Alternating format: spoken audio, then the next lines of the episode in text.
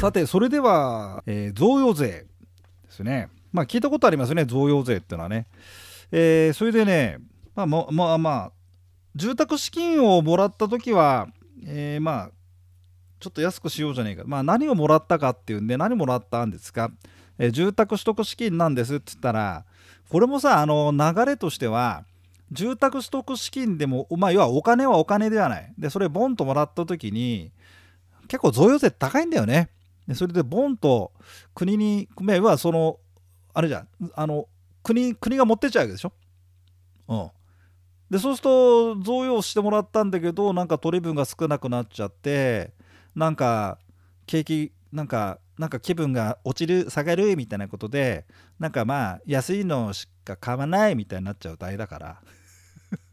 あれだから、お姉さんもうどんどんボーンと買ってくださいよって国はピンハネしないから、その贈与税、贈与税はちょっと安くするから、ボーンと買っちゃって景気よくしてくださいよねえみたいなね。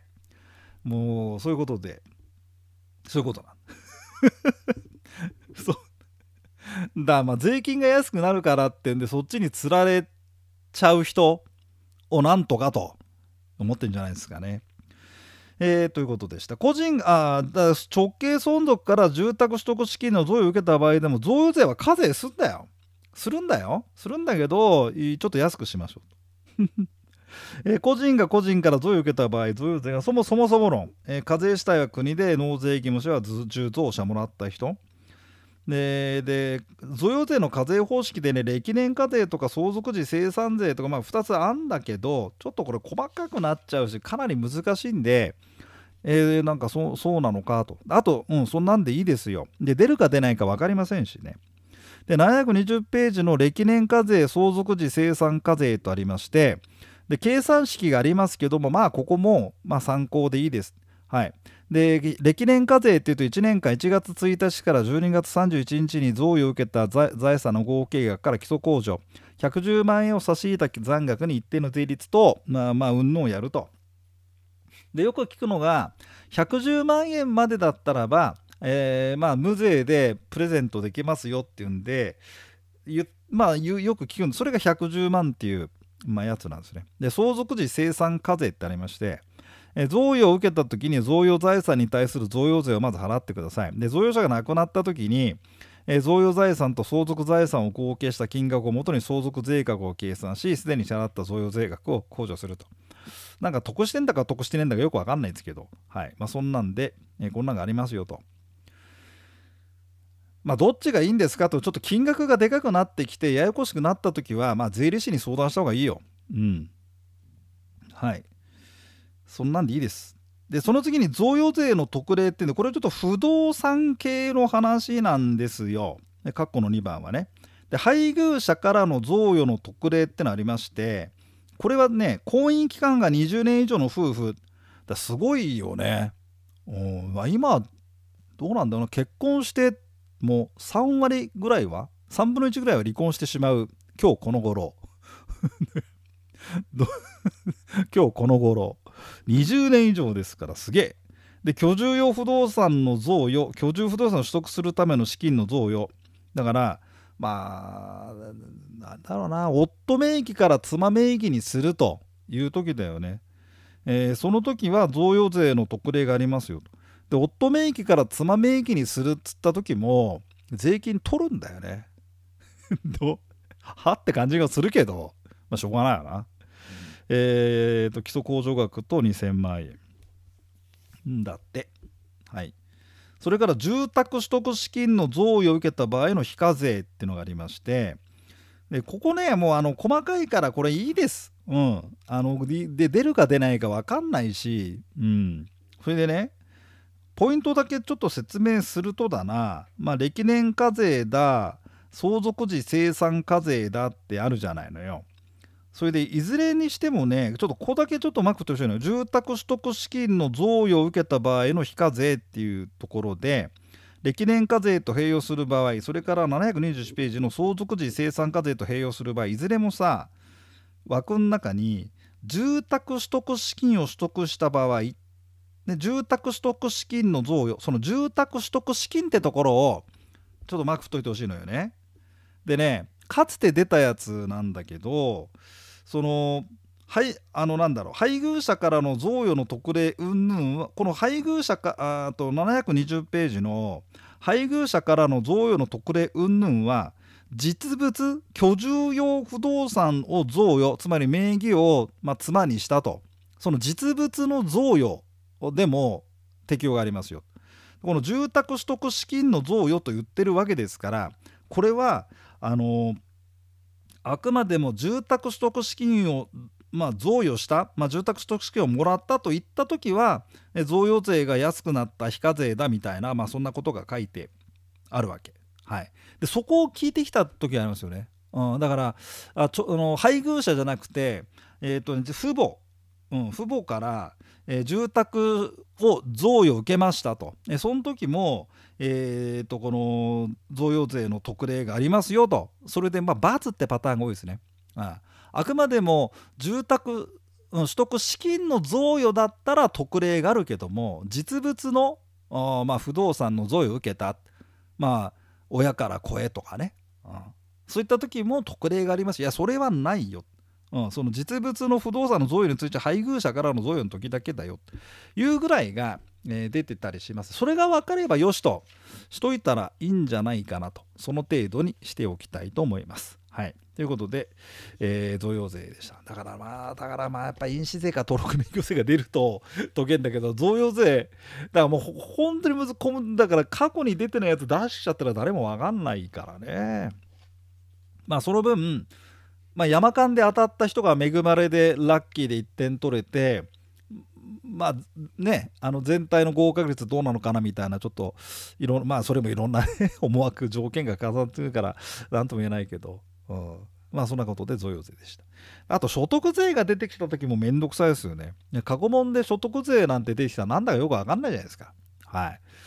えー、だからまあちょっとこれも、そうそう、あ、それでね、残念な、残念な方がさ、税金、トイの23、24、25、前半ラスト3ですが、えー、問いの25番が地下工事か不動産鑑定評価だから、まあちょっと別の話にしといて、税金はね、もうちょっと難しいんで捨てちゃってるんです、なんて言ってニッコニコしてる人いるんだけど、でも税金一生いっぱいぐらいじゃないと届かねえんじゃね？うん。それでね、あの、税金なんだけど、あの、中にはさ、中にはその所得税から始めちゃう学校もあんだよね。学校とか本とかもね。で所得税ってそんな出んですかって、まあ、出てないことはないんだけど所得税ってすげえめんどくさいんですよね。で所得税が嫌で税金嫌になっちゃっただから印紙税や登録免許税とか不動産取得税も難しいと思うんでやりません。あはーっていうアハ体験の人がね、うん、アホ体験って感じですけどね、まあ、人がいて。で、取れないと。ああ、1点足んねえ、2点足んねえ、また来年やろう、キャーみたいなね、そんな人もいますけども。だから所得税をだからむしろ捨てろと。言って最後にしたわけですよ。ダイナマイトさん宅建ダイナマイトはね。まあ好き好きです。はい。やりたい方はまあいろいろやってくれりゃ好き好きですが。不動産を譲渡して儲けが出た場合その儲けに対して所得税が課税されますと。722ページですね。だから不動産を譲渡したんだけど儲けが出ないじゃん最近。だから5000万で買ったのが3000万でしか売れませんとか。で大体あのしマンションなんかもそうよね。新築プレミアムっつって一旦名義入れちゃって中古にすると3割ぐらい落ちるんじゃない？だ5000万で買ったんでは5000万の価値があんだわーなんて喜んでますけど一旦所有権保存登記をして売るってことになると中古になっちゃうんでそうそう3500ぐらいでしか売れないんじゃないの？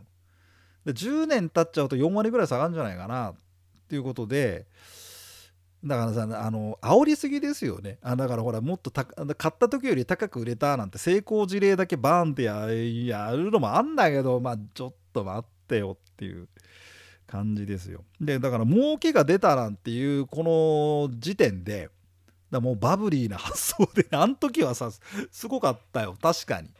あのー、まあ場所を言うとあれですけどね。まあ言えませんけど幕張あたりでですね 幕張じゃねえや舞浜。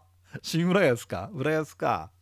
ディズニーランドができるかできないかの頃ですか。私が大学生の頃だったんですが先輩が。なんか 2DK かなんかでなんか当時の彼女と結婚するのなんのってんですごい昔ですよ。2DK のなんかボロいマンション買ったんだよね。1500万ぐらいやったらその時ね。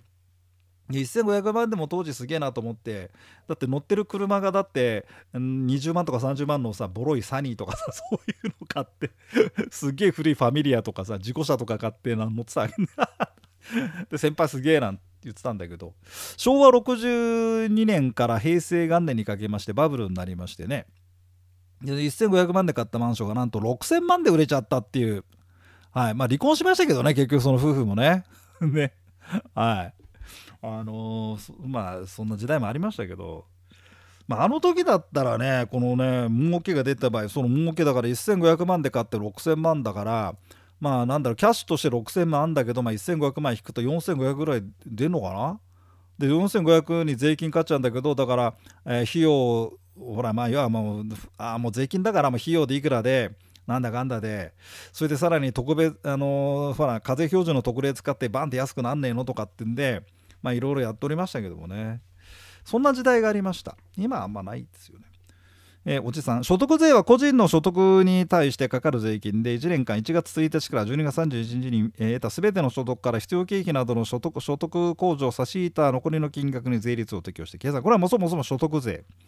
で所得税なんだけどここ本当面白いんでこれ別のカリキュラムで皆さんに説明したい。あもちろん税理士連れてきますんでうん、個人事業とかやり始めた時はどうするんですかとか。あだ給与所得しかないって人だと全然わかんないんだよね。所得税はね。うん、だからもうフリーランサーフリーランスになってさまあ素人白でも青でもいいんだけどね確定申告なんかやるともうみんな必死じゃん。いや税金どうやって安くすんだみたいな。あれの手間を全然経験しないで引退していくっていう人もまあ俺の世代なんか多いだろうね。でその人は、えー、とこの10種類の中で、えー、と丸の5番の給与所得しかないんだよね。で給与所得の場合は、まあ、ちょっと簡単簡単に言っちゃうと非常に失礼な言い方をすると全部他人任せでお任せじゃん。だ税金取られちゃった金額で生活してねって話になってそれでなんだっけほらあのと大体取りすぎてるんであの戻ってくんじゃん払った分の税金がいくらか。ですげえラッキーキャーなんて喜んでその金額で何かをやろうなんていうのがあって。で多くの、えー、丸4番の事業所得にしちゃってるフリーランサーたちの人たちはね冷ややかな目で見てるというかああかわいそうになっていうそういう言い方だ。あれだけど。やってみてください皆さんフリーランサーね。ええ。ーそういうことなんですけど、まあ、だからまあまあそうね。事業所得。だからそうすると領収書の意味が違ってくるしね本買ったね、うん、これ経費かな？みたいな。あそれからね統合三品って言葉あります。統合三品。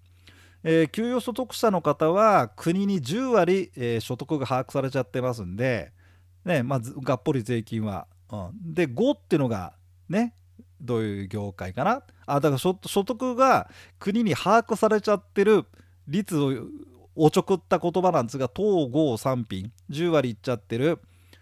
でもでも7割ぐらいの人は給与所得者なのかな？どうなんだろう？ちょっと分かりません。でまあそうじゃない人が5割で3割がこう人で、まあ、1割しか把握されてないっていう人がいてそれ政治家なんだよね。統合。あとで統合3品ってあって。はい。えー、まあ、長年コツコツ勤め上げました。定年退職までえーって人は何にも知らない給与所得者っていうことになっちゃう。でその人はだから全く分かんないんじゃないですかね。まあそれはまあ何か分からない。確定申告の意味がね。うん。いろいろやってみた方がいいですね。でその中で丸8番で譲渡所得ってあってでこの譲渡所得が出るよこれが所得税なんですよ。でちなみにあれだよな。あの事業所得があって俺もなんかあのまあちょっとあんまは 給与所得もあって給与でもらってるもんだよでこれはあれだよね。支払い調書うんぬんでまあまあまあまあで事業所得があって。であの事業なんだっけ事業支援金かなんかだっけな。あれがどっちだっけな。一時所得座所得になっちゃうんだっけな。ああれ売り上げになっちゃうんだよね。うんそれでだほらなんだっけ。なんだ事業なんとか金ってあったんじゃない？ね。え はいまあ 括弧の1あ譲渡所得。はい話を戻します。えー、譲渡所得の仕組みです。譲渡所得と丸8番だけの話なんですよ。だからあんまり今これ関係なくなった土地を建物譲渡して儲けが出たらその儲けに対して所得税が課税されるんでで譲渡所得になるんだったらこの丸8番の譲渡所得ってところでだけで計算するのよそれで税金出すんで分離課税と呼んでるんですね。えー、他の所得、えー、給与所得とは分離して計算します。分離課税。だ譲渡所得があったら譲渡所得がいくらでって申告してその8番の枠内だけでいくら税金を払うかだけを決めるわけよ。だから給与所得とか事業所得とはちょっと関係ないよと。だからない人はないんじゃないですかね。えー、っとそれでですね不動産を譲渡した年の1月1日の時点で所有期間が5年を超えていれば長期譲渡所得。5年以下だったら短期です。で短期か短期か長長期かで何が違うったら723ページにあるように税率が違うんですよ。えー、で短期譲渡所得だと30%持ってっちゃうっつですね。ろくに住んでないんで売ったよね。なんかこれってもしかして利上、ね、値上がり待ち？でさらに住民税が9%だから40%ぐらい。結構いくね。ああでだからなんとか頑張って長期にしたと いう人よく聞くじゃん。長期に譲渡所得になるまで待って税率まあ半額ですよね。15%ですからね、えー、です。でその譲渡所得金額この丸8番の所得があった時に税金をどうやって安くするかっていうんだけどまあ要はまずだから長期まで頑張るっていう話を持っててなんとか売ると。で取得費で購入代金とか登記の費用とか引いてで譲渡費用であの仲介業者に、ね、報酬を払うじゃあれを引けるんですここでね。印紙とかね。えー、それであの特別控除、うん、それでこのそうそうで収入金額からまあ取得費や譲渡費用を引いてさらにこの特別控除でドーンと減らせれば税金安くなるんじゃん8番よ8番の譲渡所得についてよ。でこの特別控除なんだけどえっ、ー、とね1個2個ちょっと理解しといてもらったらいいんじゃないですか724ページで主な特別控除ってあって収容交換等の場合で5000万控除で長期でも短期でもいいですと。で収容交換等の場合っていうのはだから公共事業をやるために泣く泣く土地を売ったんですとかっていう風な類よ。そうすると保証金がバンって出てででまああのー、わわざわざ取得費だ譲渡費だわざわざやってでさらに特別控除でバーンって5000万引けますんで、うん、だもしかしたら譲渡所得ゼロとかね、うん、泣く泣く売りましたっていうような話。長期でも短期でもいい。短期で泣く泣く売りましたにはまってるといいかもしれないよね。だからね。えー、居住用財産を譲渡してこれ長期でも短期でもこれ3000万バンって引けます、えー、確かに長期と短期で税率が違うんだけどこの特別控除で3000万バンって引けますんでもし居住用財産だったらよ。居住用財産になんなかったらこれダメだけどね。で居住用財産たら3000万特別控除ってあってこれねうん、だからまずちょっと話をじゃあこの居住用財産を譲渡したの話を持ってくると3000万バンと特別控除してさらに税率がさっき15%とか言ったんだけどそれがさらに安くなると。ね。どうすか？えー、だから3000万特別控除の主な適用これあるけどちょっとこれは参考で結構です。でさらに一番下リリーです。ね3000万特別控除で控除した後あのー、まあ5年超の中のまず5年だけじゃなくてさらにスーパー長期ですね。所有期間が5年じゃなくて10年を超えてるっていうね。あれだったら軽減税率が10%になりますと、うん、10%15% の2段階だけどまあ10%と覚えておいてください。だから301510って形になるんですね。ただこの居住用財産持ってました。10年超でしたって時に10%その時3000万特別控除もバンと組めますんで。で長々住んでた居住用財産を何らかの事情で売りましたって人にはい、えー、こういうまあものがあるという程度にしときましょう出るか出ないか分かりません。うんえー、それから725ページで買い替え特例もう買い替え特例なんかもうほとんど出てないですよ 最近ねこれ。これね所有期間が10年を超える居住用財産を譲渡して別の居住用財産に買い替えたとそうすると買い替え特例ってなってて所有期間が10年を超える居住用財産を譲渡した時にねまあいくらか税金が出るかもしれないじゃない。でもうん、で本来だったら国はそこで税金取りたいんだけども所有期間が10年を超えてる居住者譲渡してどうするんですかってその金額でさらにもっと高額な物件を買い替えるんですって言うんだったら買い替えてもらった方がいいわけよ。またお金使ってくれるから。国としてはね。あだからじゃあそしたら居住用財産10年間を売った時の税金なんですがちょっと今回国は取りません。そのお金を丸ごとボーンと使ってですねさらに豪華な建物をバーンと買ってください。みんなのためにね。みたいな感じになるわけ。だ買い替えの特例って言ってますけど結局後でその買い替えた不動産を単に売却した時にゴソッと税金持ってくんだけど。まやかしです。うんまやかし。うん。今住んでる家を売却した時点の儲けには例えば4000万あったら課税しません。そのお金で新しい家屋を買ってくださいね。だって。でねだからさその所有期間を10年を超えてる居住を譲渡した時に買い替えの特例を使うか3000万特別控除プラス軽減税率にするかは選択的よっつってうん。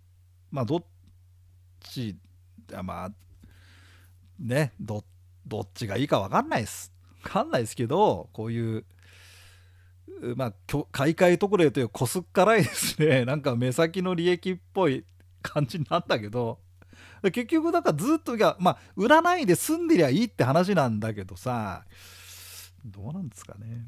でまあ譲渡資産と買い替え資産の要件があるからまあここは見といてください出るか出ないか分かりません。はい、ということで、えー、72025ってのはそのまあ、居住用財産を譲渡した場合の3000万特別控除プラス軽減税率ってお話と、うん、こすっからいですね。買い替え特例。結局買わせたいんじゃんっていう。そんな話なんどうなんだ？皆さん欲しいかいマンション？どうなんだろう？まあこれは分かんないけどね。まあそのあれによるような年代によってな。うん。これから夢と希望の結婚生活。ね。まあいいや。買うかもしれない。でも、あ、そっか。そいつはでも元、あ、ごめんごめん。ちょっと、ちょっともう一度話をすると、居住用財産を譲渡した場合の特例にしろ、買い替え特例にしろ、そもそも居住用財産持ってない人は全く関係ない話ですよ。全く関係ないですね。うん。うん、全く関係ないです。はい。残念ながら。で726ページの書き括弧3番で損失した場合は繰り延べってありますがちょっとここはちょっと面倒くさくなるんで後で読んどいてください。この課税あ3番の損失の繰り延べってのも随分楽でさ。あのだから3000ん？だから4000ん？5000万で買ったやつが3000万でしか売れなかったらロスが2000万あってその2000万を損金としてずっと計上できるわけよね。だから、うん、まあある種いいまあ、あだだでもでもこれもだからあのフリーランサーでうんと稼いでるって人がそいかにだから 経費的なものを増やすかって時にこれ3年間だっけかな。3年間だよね。繰り越せるっていうから。うん安く。まあ一応はいあのすみません。あの給与所得しかなくて所得税よく分かりませんでしたら何なのしか全然分からなくて申し訳ないんだけどね確定申告やってる人にしてみればあのそうなのっていう。これもなんだろうね。居住用財産売っちゃえって話なのかな。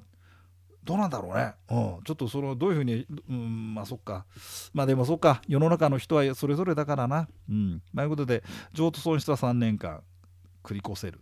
はい。っていうのはあります。まあ、参考程度出るか出ないか分かんないけど、えー、確定申告あったりやってる人は、ああ、なるほどってなるかもしれませんね。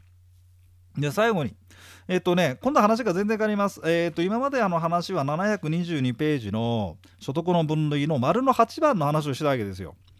えそもそも財産を持ってた人が売却して利益が出た時にいろんな手はずがありますよ手段がありますよっていうお話でした利益がなかった時は譲渡損失があった時は、まあ、こういうことができますよっていう話で今までの話っていうのはそもそも不動産居住用不動産などを持ってましたというリッチメンを対象に、えー、しておりました。はい今度は726ページからの住宅借入金等特別税額控除というこれは何かっていうとこれはですねあのそうじゃなくてこれから憧れの夢と希望のマイホームを住宅ローンを組んで買いたいというカップル向けの話 ですね。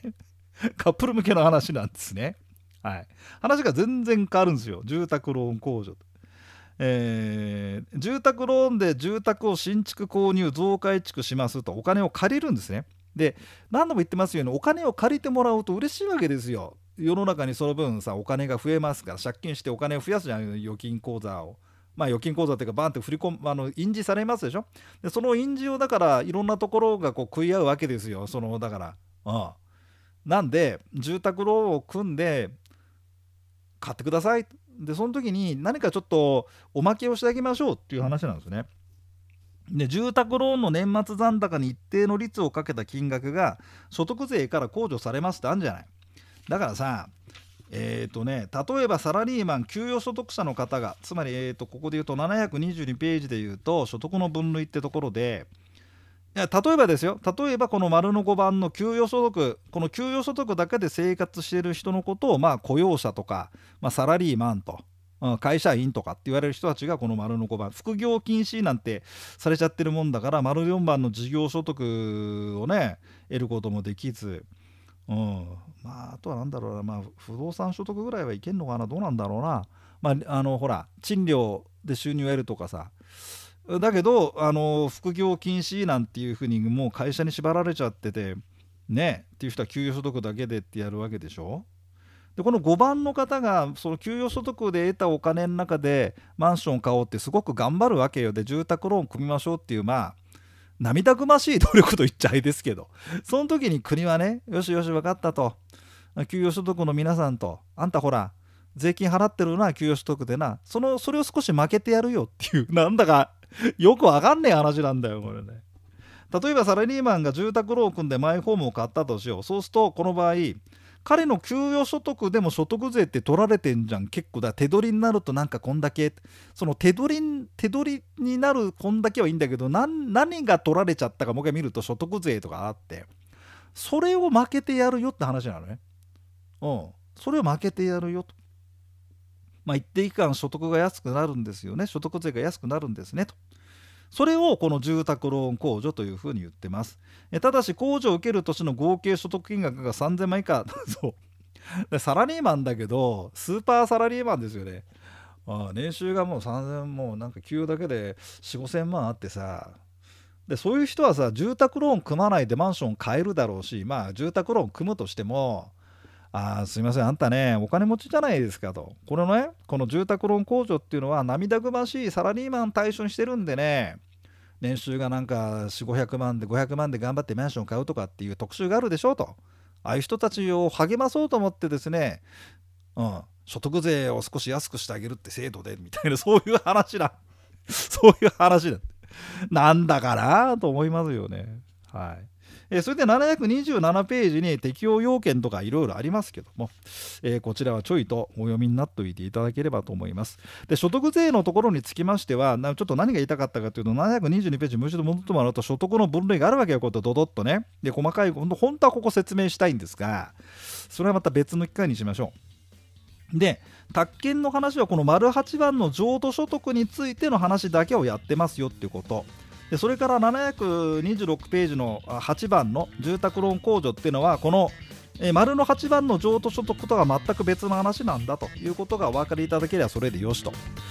いう程度にしておかれたらいいんじゃないでしょうかね、え、728ページあともう少しで頑張れ自分、え、出る前に負けを考えるバカがいるかよ、ね、ちょっと空いちゃったんですよこのページが。エッセイ書こうと思ったんですけど。力尽きてるわけじゃないんですが一応これ。もうちょっとかっこよくレイアウトしてほしかったなと思ってるんですが納品されたらこうなっておりました。本当はもうちょっとさこう派手派手にさわあともう少しだってさ勢いいいさ俺がデザインすればよかったな、はい、ということでさあじゃあ一応そんなところでございます。皆さんじゃあ今日は音声合計こんなところちょっと今日は長々と喋りました。次は、えー、免除科目パート5ラストになりますけどもね、えー、さい。はい今日はお時間になりました。今日の講義はこちらで終了です。皆さんどうもお疲れ様でした。